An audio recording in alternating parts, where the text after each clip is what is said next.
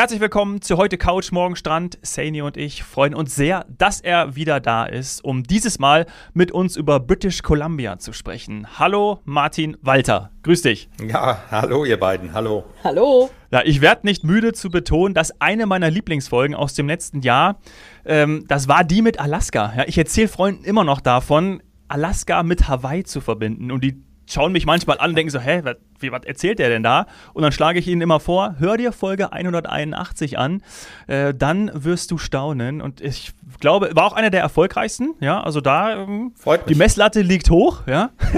Freut mich. Äh, heute haben wir drei Folgen vor uns und sprechen über British Columbia in 1 und 2. Und dann in der dritten Ausgabe widmen wir uns der Traumstadt Vancouver. Saini, du warst ja auch, warst du auch schon in Vancouver, ja, oder? Ja, ja, genau. war ich schon. Also wir alle drei. Ja, das, wird, Ja. das wird gut. Also British Columbia.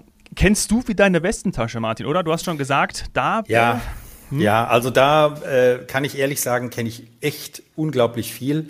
Ich hatte das Glück äh, schon im Jahr 1980. Also da war ich gerade 18 und bin ganz klassisch mit meinen Eltern mit dem Motorhome durch Westkanada gefahren, war zum ersten Mal in Vancouver und wir arbeiten auch schon seit 1995 für British Columbia, für Destination BC. Und das heißt jetzt mittlerweile, dadurch, dass ich in vielen Jahren zwei bis dreimal im Jahr dort war, dass ich wahrscheinlich so um die 80 Mal schon dort war. Also es ist, es klingt viel, es ist auch viel, aber ihr dürft nicht vergessen, das sind ja über 30 Jahre und ähm, ja, es gab Jahre, da war ich zwei, dreimal im Jahr da. Die letzten beiden Jahre Pandemie bedingt nicht, aber also es gibt wenig, was ich dort nicht kenne. Es gibt ein paar weiße Flecken, aber die verrate ich nicht. Die werden wir wahrscheinlich gar nicht merken, so viel wie du zu erzählen hast. Ah, ich kann sie am ganz am Schluss, sage ich sie vielleicht. Sag sie bei der, bei der Natur. Ja. Da erkläre ich euch, was ich an Natur noch nicht kenne. Also ich bin wirklich froh, dass nachdem wir ähm, die in der Alaska-Folge ähm, festgestellt haben, dass eine nicht reicht, dass wir jetzt für dieses riesige Land, also das ist ja einfach das, was mir aufgefallen ist. Also ich kann es total nachvollziehen, dass selbst nach 80 Mal äh, in, in British Columbia gewesen, man nicht alles gesehen haben kann, weil es einfach ein riesen Land ist. Und deswegen brauchen wir jetzt auch die drei Folgen und die eine dann nochmal extra für Vancouver, weil wir sonst nicht ansatzweise die Dimensionen dieses Landes oder die Schönheiten und die Vielfalt darstellen könnten. Und ja, also steigen wir mal direkt ein. Ich weiß, dass der Dominik ganz viel vorbereitet hat ähm, und dass wir viel heute besprechen wollen. Aber ich habe eine Frage vorab und ich weiß nicht, ob die ein bisschen gemein ist, aber dafür bin ich auch bekannt. Ähm, Dann stell die zu Beginn. Heißt, ja, genau. Warum heißt es eigentlich British Columbia? Und da meine ich jetzt nicht British mit, das kann ich mir noch vorstellen, aber Columbia, das hat sich mir nie so richtig erschlossen, als ich dort war. Also da seid ihr, das ist echt eine gemeine Frage, weil auch wenn ich schon so lange für die arbeite, ich kann mir nur vorstellen, ich weiß es nicht, ich muss es ehrlich gestehen, ich würde gern was erfinden und dann werde ich aber wahrscheinlich von dem einen oder anderen Hörer und Hörerin äh, an den Pranger gestellt. Ähm, es gibt einen Columbia Valley, es gibt einen Columbia River. Ähm, ich kann mir vorstellen, dass es was mit, der, mit, der, mit den örtlichen Gegebenheiten zu tun hat, aber ich müsste es ehrlich gesagt wirklich googeln.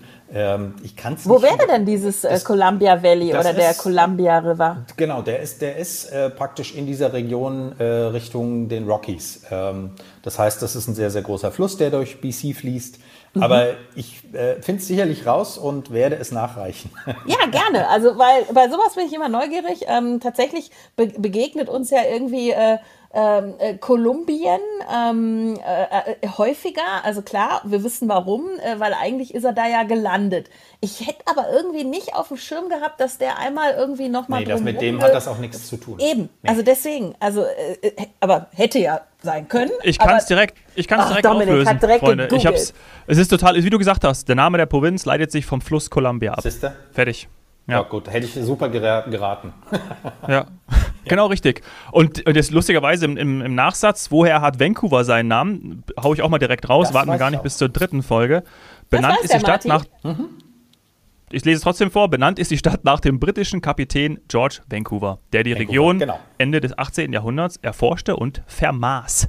Ja, das hätte ich gewusst, äh, weil also mit Columbus und sowas hat das gar nichts zu tun. Der ist gar nicht nach Kanada gekommen. Ja. Nee, eben deswegen. Den Also, Captain Vancouver, den, den begegnet man immer mal wieder, äh, wenn Ah, man sich cool. über Vancouver oder in der Stadt aufhält. Das Thema, das, das ist bekannt, ja. so, und jetzt für alle, die noch nicht da waren, Wo, wo liegt denn dieses, äh, dieses große Land? Dieses große Land. Staat. Ja. Also ganz schnell großes Land, um, um eine Dimension nochmal ganz schnell im Vergleich. Mhm. Ungefähr zweieinhalb Mal so groß wie Deutschland, 5,1 Millionen Einwohner, was im Grunde heißt so viel wie Berlin und München oder Berlin und München haben mehr Einwohner als British Columbia, also muss man sich in der Dimension vorstellen. Und etwa viermal so groß wie Großbritannien, also schon riesig. Aha. Und wir sind, also BC ist ganz im Westen von Kanada, ist die westlichste Provinz von Kanada. Oben grenzt es an den Yukon und Alaska und ähm, praktisch rechts, wenn man auf die Karte guckt, also im Osten liegt Alberta. Ah, ja. Also grenzt wirklich an Alaska? Also ein bisschen davon, ja. Also ah, ein Großteil mehr an den Yukon, Aha. aber ein bisschen, man kann ja auch mit der Fähre, also da gibt es äh, ja, regelmäßige Fährverbindungen kann man mhm. nach Alaska hochfahren, ja. Ja, ah, ja. das ist natürlich cool. auch krass. Ja, also ich habe es auch gerade vor mir. Ich habe die Karte gerade vor ja. mir, weil ich auch gerade raus versuche rauszufinden, wo ähm, ich noch überall unterwegs war. Und es ist echt, äh, ja, äh, es ist einfach, ja, wie soll man sagen, es ist einfach riesig. Ich ja. war mal auf einer Inselgruppe, äh, die nennt sich ähm, Haida Gwaii, früher Queen Charlotte Islands, aber die wurde jetzt wieder zurückbenannt in den normalen mhm. ursprünglichen Namen. Und wenn man da ganz oben im Norden steht, sieht man Alaska. Da guckt man von, von einem kleinen Ort, der heißt Messet, äh, über so eine Meeresenge und ganz in der Ferne, so ein bisschen am Horizont, sieht man einen Hügel und da hat uns dann unser Tourguide äh, erklärt, das ist Alaska, das ist nicht mehr BC. Mhm. Ja, ich weiß noch, diese ganzen Ausflüge und, und Ausflugsschiffe und was man alles buchen konnte damals, ähm, das natürlich aktuell auch noch, das hatte ich mir mal angeschaut, das, das weiß ich ja. noch. Ja. Ja. ja, das ist jetzt mittlerweile alles wieder da. Also das war ja in der Pandemie, gab es keine oder gab es keine Kreuzfahrten. BC mhm. Ferries ist interessanterweise ja. die größte Fährgesellschaft der Welt. Es gibt ah. keine ah. Fährgesellschaft äh, auf dieser Erde, die mehr Fährverbindungen anbietet als BC Ferries. Die bieten diese gesamten Verbindungen zwischen dem Mainland von British Columbia und Vancouver Island, verschiedenen anderen Inseln und dann die Küste hoch nach Prince Rupert, die sogenannte Inside-Passage. Also das ist grandios. Und da sieht man aber auch noch was. Ne? Da ist dann so eine Fährfahrt, nicht ja. nur irgendwie ja, Autos von ja. A nach B bewegen, sondern äh, da kannst du ja. während der Fährfahrt erstmal die tolle Landschaft, aber ab und zu auch eben äh, so ein bisschen was im Wasser beobachten. Also ich habe schon bei mehreren Fährfahrten, was man sehr oft sieht, sind Adler, also äh, gerade so in der Luft. Große Adler, ähm, Seeadler und äh, man sieht aber auch des Öfteren Wale, in dem Fall Orcas, also ah. Äh, die großen Wale, da muss man schon sehr viel Glück haben, wenn man die von der Fähre aus sehen will.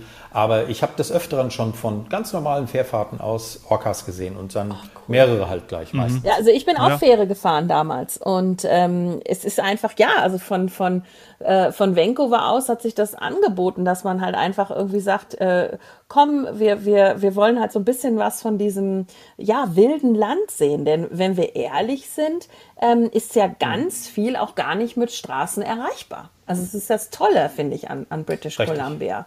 Äh, da musst du ja. wirklich äh, ein bisschen äh, Aufwand auf dich nehmen und hast dann aber auch wirklich unberührte Natur und zum Teil auch, äh, wenn man dann an die Küste kommt, auch komplett unberührte Strände.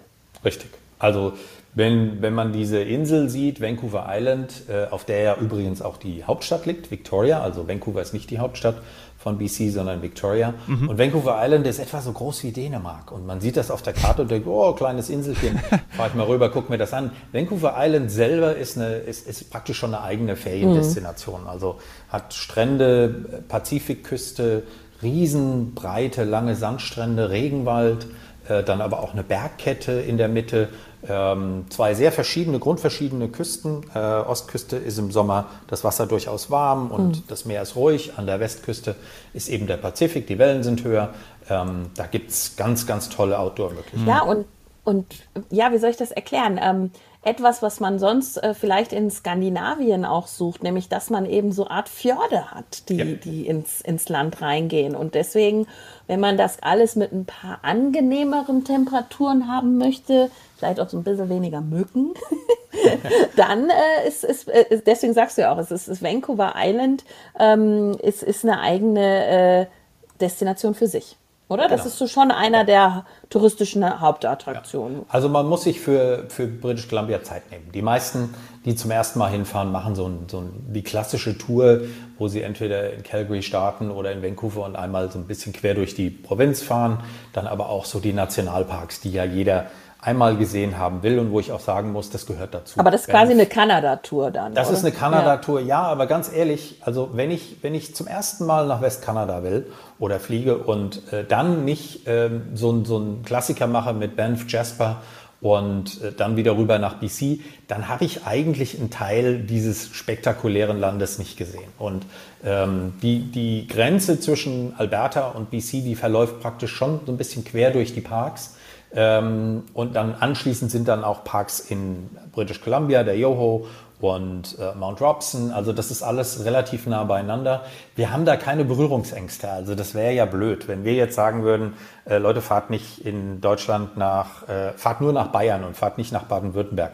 Ist doch Blödsinn. Nee, entscheidend ist die Tour an sich. Also entscheidend ist, dass, dass, dass man das macht, was einem wirklich ähm, den meisten Spaß und die, die äh, tollste Erfahrung bringt. Und da gehören halt diese tollen Nationalparks dazu. Für diejenigen, die das dann schon gemacht haben, dann kommt wieder das Spezielle und da gibt es unglaublich viel in BC und da muss man sich halt doch immer wieder Zeit nehmen, das sagen wir auch. Also so eine Woche ist sehr, sehr knapp, zwei Wochen ist fast schon auch zu wenig, drei Wochen ist gut und vier Wochen ist grandios. Ja, und beliebt sind ja auch diese Busreisen, ne? ist das dann auch ein gutes Mittel? Ja, Oder also eher, Busreise ja? ist, ist was, was in den letzten Jahren zurückgegangen ist. Ah, okay. Es gibt immer noch Anbieter, oder auch die Reiseveranstalter und FDI bietet auch noch Busreisen an. Mhm. Der Klassiker im Westen Kanadas sind eigentlich Motorhomes, also äh, Camper ja.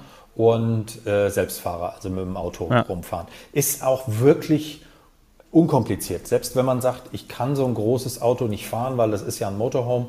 Sobald mhm. man aus der Stadt raus ist, sind, ist so viel Platz und auch die Campgrounds sind so weitläufig, dass das überhaupt kein Problem ist. Also ähm, man, man stellt sich da halt wirklich ganz schnell drauf ein und die Leute fahren ja nicht so schnell die Autobahnen oder wenn es überhaupt eine Autobahn gibt, da kann man auch nicht so schnell fahren. Ja. Und da ist der Weg ja das Ziel und nicht die Geschwindigkeit. Ja, ja. Also aus Vancouver rauskommen und dann hat man Platz.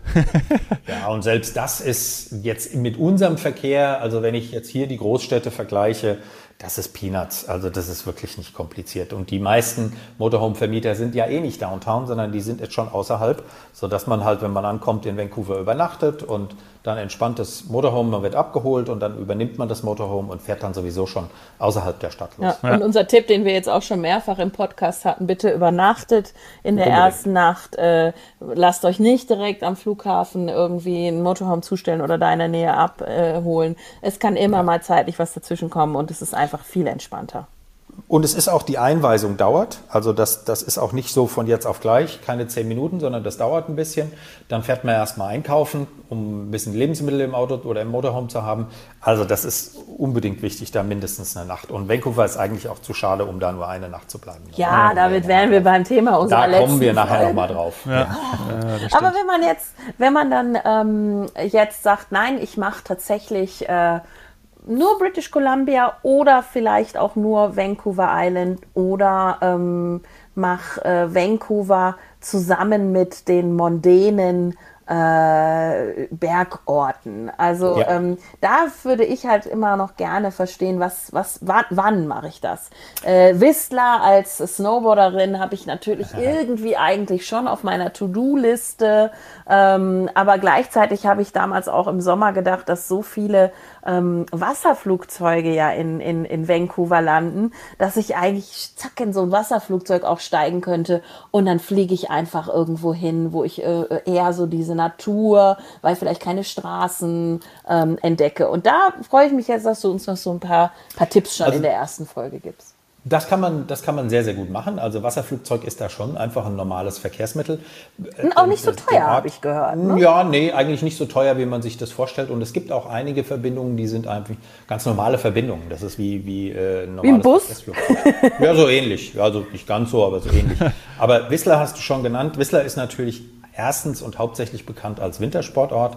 Da ist es auch grandios. Also ich war auch schon weiß ich nicht, 20 Mal in Whistler Skifahren. Oh, äh, jetzt ist, der Neid. Äh, ja, ist so mein, mein Winterstandard auch gewesen in den letzten 20, 25 ja. Jahren. Also ist ein, ist ein Riesenskigebiet, zwei riesige Berge. Gletscher sind das zwei, oder? Ja, es sind ähm, zwei große Bergmassive, wo oben vergletscherte Bereiche sind. Der Riesenvorteil bei Whistler ist, und generell in Nordamerika Skifahren, das, ist, das wird nie richtig voll.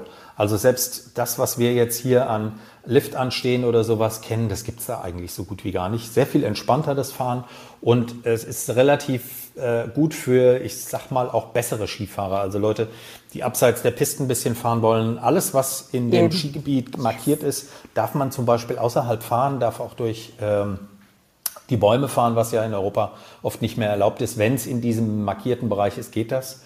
Und wenn dann, wie so oft in den letzten Jahren, super Schnee fällt, ist es grandios oh. mit äh, ist mehr oder weniger Tiefschnee den ganzen Tag lang. Und dann eben auch so ein bisschen rechts links, wie ich das immer so ja. schön nenne, fahren, ohne irgendwie ja. Ärger zu bekommen oder die Natur äh, zu beschädigen und ähm, dann entweder zwischen den Bäumen oder auch mal gegen den Baum, habe ich auch schon mal gemacht. das ähm, kenne ich ja. Von, also das ist äh, eben einer der Gründe, warum ich da gerne hin möchte. Also wie viele Tage für Whistler? Also eine Woche, fünf Tage oder was? Wie machst du das eine dann Whistler Skireise würde ich schon eine Woche machen. Zehn Tage ist fast noch besser, weil mhm. der Anreise- und Abreisetag, der fällt dir halt flach. Ja. Also du fliegst hin, kommst zwar noch am selben Tag an, aber du bist dann platt mit neun Stunden Zeit. Also Vancouver Whistler wäre dann so mein Flug. Genau, du fliegst nach Vancouver, kannst dann natürlich entweder noch mal in Vancouver übernachten oder fährst halt gleich hoch. Das sind zweieinhalb Stunden, mhm. geht schnell. Und wenn du dann in Whistler bist, kannst du natürlich am nächsten Tag schon loslegen, so sechs, sieben Tage Skifahren, ähm, dann bist du letztendlich mit An- und Abreise bist du bei acht, neun Tagen. Ähm, das ist gut, wenn man noch ein bisschen äh, was erleben will, was, was es so in Europa auch nicht mehr gibt, dann machst du noch ein oder zwei Tage Heli-Skifahren dazu. Ja. Das kannst du dort im Ort buchen und ist der absolute Adrenalin-Highlight äh, für ja nicht nur Top-Skifahrer, sondern Leute, die schon mal ein bisschen Tiefschnee gefahren sind, können sich dann in drei verschiedene Gruppen einteilen lassen von Anfänger bis äh, Intermediate und dann Expert. Und ganz ehrlich, das ist der Hammer. Das ja, ist unfassbar. Gehe ich, geh ich von aus.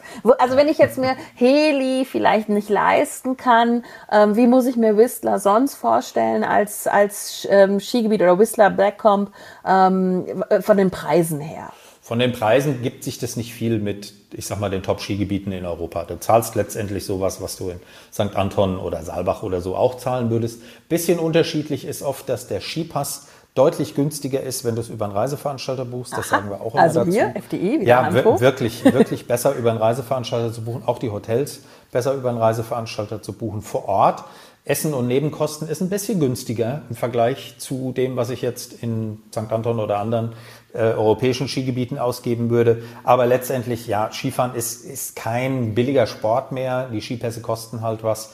Du musst aber immer wieder gucken, es gibt doch ganz gute Angebote, auch mal so ein bisschen Anfang der Saison. Und klar, wer über Weihnachten fahren will, muss oder über Ostern direkt, da ist es wie immer ein bisschen teurer. Aber wenn du die erste Hälfte vom Dezember nimmst oder die zweite Hälfte vom Januar, so wie es oft ist, gibt es da doch deutlich äh, gute Angebote, die oft auch schon den Flug mit dran haben. Ja. Und es ist ja oben auch in Worcester so ein, wie so ein, einfach so ein kleines Dorf, ne? Als ich oben gewesen bin. Das war einfach so, auch ein paar Holzhütten, ähm, sehr, sehr schön, sehr modern. Äh, gut, das war ja. 2010. Ähm, aber auch total gemütlich, klein ah, einfach, so wie man sich also, das auch vorstellt. Aber wirklich, weil ich habe ich hab Vorbehalte, sage ich mal. Ich habe so ein bisschen Vorbehalte, dass das nicht so mein schnuckeliges äh, Alpenflair hat. Ähm, Doch, Al also es hat schon, es, es hat schon so ein bisschen was davon. Ähm, es ist natürlich etwas moderner, es ist ja nicht unbedingt gewachsen. Ähm, aber äh, du hast in Whistler auch ähm, sehr coole Nightlife und Bars und bisschen nordamerikanischer. Was die nicht machen, ist dieses, ähm, ja, was es bei uns auf den Hütten, auf den Skipisten gibt. Da ist Alkohol nicht so, also du kriegst ein Bier, kriegst ein Glas Wein, aber die, das Hochprozentige sehen die Kanadier nicht so gerne Schnapsel, auf der Skipiste. nee, okay. Finde ich ehrlich ja. gesagt auch in Ordnung, okay. weil ja. das, äh, ja, beim Skifahren kann da dann auch mal was schiefgehen und das finde ich eigentlich okay. Okay, verstehe ich. Ähm, wann? Also, ähm, ja, also wann sollte ich das machen? Um eben Winter, ganz generell November, na, Dezember bis äh, April, vielleicht auch noch sogar ein bisschen ähm, ja, so rund um Ostern rum und ah, dann cool. hört da die Saison auf. Aha. Das andere, der, die Küste von British Columbia, also gerade so rund um Vancouver und Vancouver Island, hat ja ein sehr, sehr mildes Klima. Mhm, sodass genau. Die Hochsaison ist Juli, August, wie fast überall, weil da sind die Schulferien, da, sind, da ist natürlich Hochsommer. Aber du kannst auch schon im April, Mai an die Küste und du kannst auch im September, Oktober noch dahin. Ich war im September, Oktober schon ganz oft ähm, rund um Vancouver und auf Vancouver Island. Und das ist dann wirklich dann oft noch sehr, sehr angenehm warm und überhaupt nicht so kalt, weil es ist ja nicht in der Landesmitte, sondern es ist an der Küste. Man muss fairerweise immer dazu sagen, ähm, Regenwald kommt von Regen und British Columbia mhm. hat ein bisschen Regenwald und äh, sogar einiges davon. Und es regnet halt immer mal auch. Ähm, aber ja. es wird selten zehn Tage lang durchregnen, sondern das sind dann meistens zwei, drei Tage und danach wird das Wetter wieder schöner. Regenwald ist ein gutes Stichwort, habe ich nämlich äh, gehört und mir eigentlich auch für Folge 2, für unseren Teil 2 äh, notiert. Lass uns doch da gleich reingehen und ähm, dann werden wir diese Folge am Montag spielen und ähm, die folgende kommt dann am Mittwoch raus. Super, bis gleich. Alles klar. Ciao. Ciao.